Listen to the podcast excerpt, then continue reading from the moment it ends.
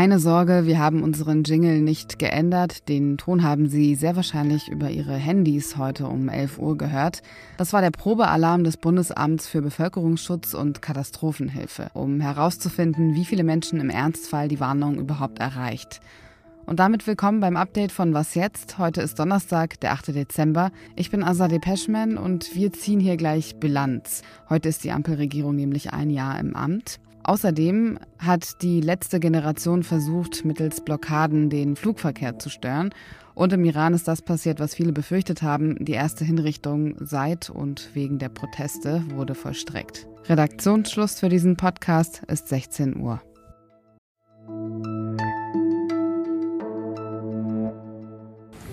Ich schwöre es. Frau Präsidentin, ich schwöre es, so wahr mir Gott helfe. Ich schwöre es, so wahr mir Gott helfe. Ich schwöre es. Frau Präsidentin, ich schwöre es, so wahr mir Gott helfe. Frau Präsidentin, ich schwöre es, so wahr mir Gott helfe. Frau Präsidentin, ich schwöre es, so wahr mir Gott helfe. Herzlichen Glückwunsch und alles Gute für Ihre Aufgabe. Das waren zwar nicht alle, aber doch einige Mitglieder der aktuellen Bundesregierung, die ihren Amtseid abgegeben haben. Heute ist es genau ein Jahr her, dass der Koalitionsvertrag beschlossen wurde. Mehr Fortschritt wagen, das war die Überschrift dieses Koalitionsvertrages, an dem sich Union, SPD und FDP messen lassen müssen.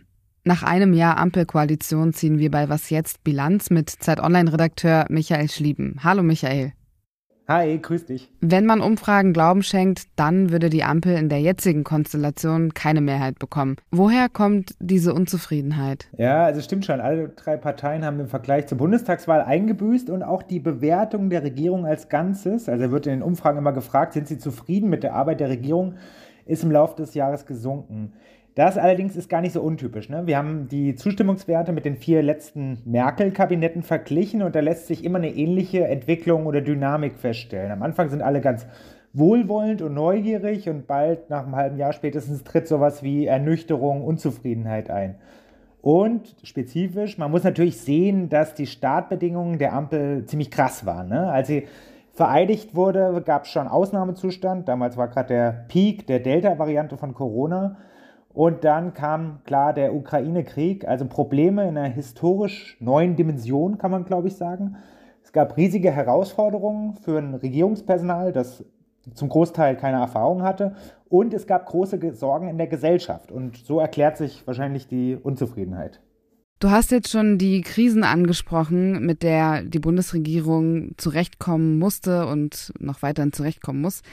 Konnte sie trotzdem im letzten Jahr die Versprechen einhalten, die im Koalitionsvertrag stehen? Ja, also einige zumindest. Es wurden ein paar Sozialreformen verabschiedet und durchgeführt, also zum Beispiel 12 Euro Mindestlohn oder auch das Bürgergeld, was jetzt im 1. Januar eingeführt wird. Wenn auch mit Kompromissen, also nicht ganz so, wie es ursprünglich mal angekündigt war, aber es, es kommt zumindest. Also äh, ein Versprechen des Koalitionsvertrags wurde gehalten. Auch in die erneuerbaren Energien wurde ziemlich viel Geld investiert, trotz all der ökologischen Kompromisse, die gemacht worden sind. Also wenn wir jetzt irgendwie an die Reaktivierung von Kohle und Gas denken, das war natürlich nicht versprochen im Koalitionsvertrag. Trotzdem ist aber dieses Investment in Ökoenergien schon zu erkennen. Auch so auf der gesellschaftspolitischen Ebene gab es, was weiß ich, den Paragraph 219a, der zum Beispiel die Werbung für Abtreibung untersagt, äh, wurde abgeschafft. Und ziemlich vieles ist in der Pipeline, wie es so schön heißt. Da liegen teilweise Eckpunktepapiere schon vor. Also zum Beispiel neues Familienrecht, Kindergrundsicherung dauert noch ein bisschen, soll aber auch kommen. Selbstbestimmungsgesetz, für die FDP wichtig, die Aktienrente, für andere wichtig, die Legalisierung von Marihuana. Also vieles ist angekündigt und wird auch wahrscheinlich nächstes Jahr umgesetzt oder noch intensiver angegangen werden. Du hast am Anfang ja auch gesagt, dass es eine recht normale Entwicklung ist, dass die Unzufriedenheit innerhalb der Bevölkerung erstmal auch steigt. Welche Partei aus dem Dreierbündnis würdest du sagen, ist am unbeliebtesten? Kommt natürlich immer drauf an, bei wem, ne? Und es ist auch nicht ganz so einfach zu sagen. Also die Grünen halten sich in den Umfragen am besten. Äh, die waren auch in den Landtagswahlen in 2022 ganz erfolgreich, muss man sagen.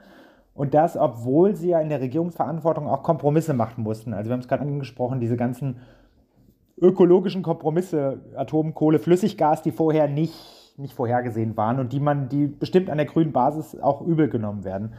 Ganz anders die FDP, die war oft ziemlich standhaft, hat zum Beispiel Tempo 120 auf Autobahnen verhindert oder auch Steuern immer wieder tapfer betont, dass sie die abbaut und kämpft gegen die Schuldenbremse, auch wenn es nicht immer geklappt hat. Aber die kriegen total eins auf dem Deckel. Ne? Die werden in Umfragen abgestraft, sind auch aus mehreren Landesparlamenten oder Landesregierungen rausgeflogen.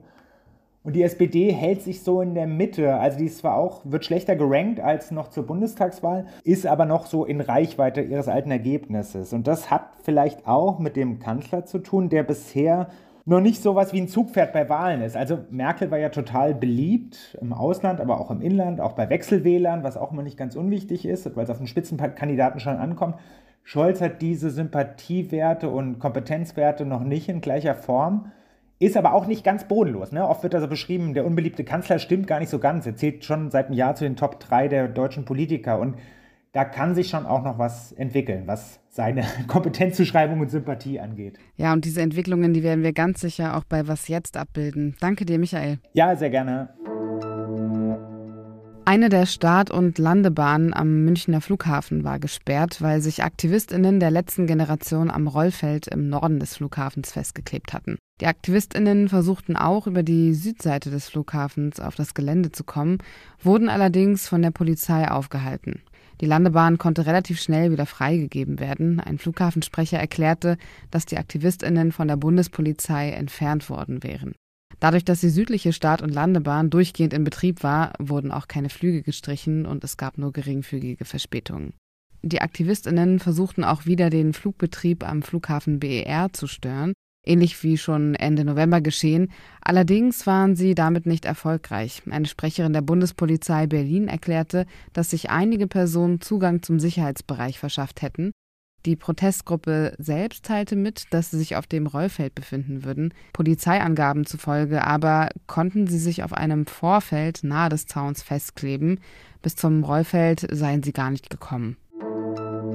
Heute ist das passiert, was viele Aktivistinnen und Menschenrechtsorganisationen lange befürchtet haben. Zum ersten Mal, zumindest während diesen Protesten, ist ein Demonstrant, der gegen das iranische Regime auf die Straße ging, hingerichtet worden. Mohsen Shekari Laut der Nachrichtenagentur IRNA ist er Ende September verhaftet worden. Der Vorwurf Kriegsführung gegen Gott. Er habe ein Mitglied der paramilitärischen Basij-Miliz mit einer Waffe angegriffen, Schrecken verbreitet und eine Straße blockiert. Ein Berufungsverfahren wurde abgewiesen. Aktivistinnen und Menschenrechtsorganisationen befürchten, dass das nicht bei dieser Hinrichtung bleibt. Seit Mitte September wurden mehr als 18.000 Menschen verhaftet. Gegen mindestens zwölf ist wegen ihrer Beteiligung an den Demonstrationen die Todesstrafe verhängt worden. Nach offiziellen Angaben von dem iranischen Justizsprecher Massoud Setayeji seien mindestens fünf Demonstranten wegen des Todes eines Sicherheitsbeamten zum Tode verurteilt worden. Morgen früh spricht übrigens meine Kollegin Pia Rauschenberger noch ausführlicher über den Iran. Britney Griner, die US-Basketballerin, die in Russland zu neun Jahren Haft verurteilt wurde, ist jetzt frei. Sie wurde gegen den in den USA inhaftierten russischen Waffenhändler Viktor But auf dem Flughafen in Abu Dhabi ausgetauscht. Das teilte das russische Außenministerium in Moskau mit. Das Gerichtsverfahren gegen Griner wurde von den USA stark kritisiert. Die Basketballspielerin war zuletzt in ein Frauenstraflager verlegt worden.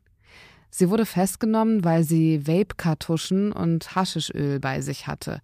Es soll sich um 0,5 Gramm gehandelt haben.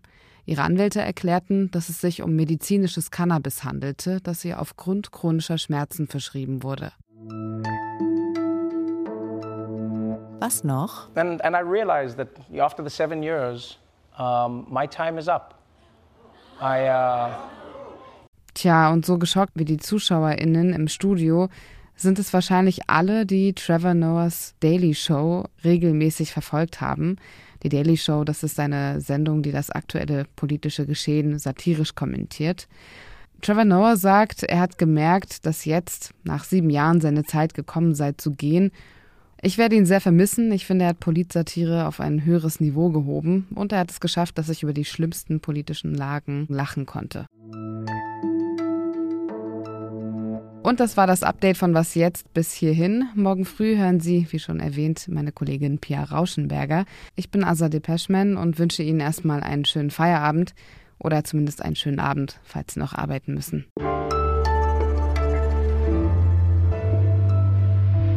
Redaktionsschluss für diesen Podcast ist 5 Uhr. Redaktionsschluss für diesen Podcast ist 16 Uhr.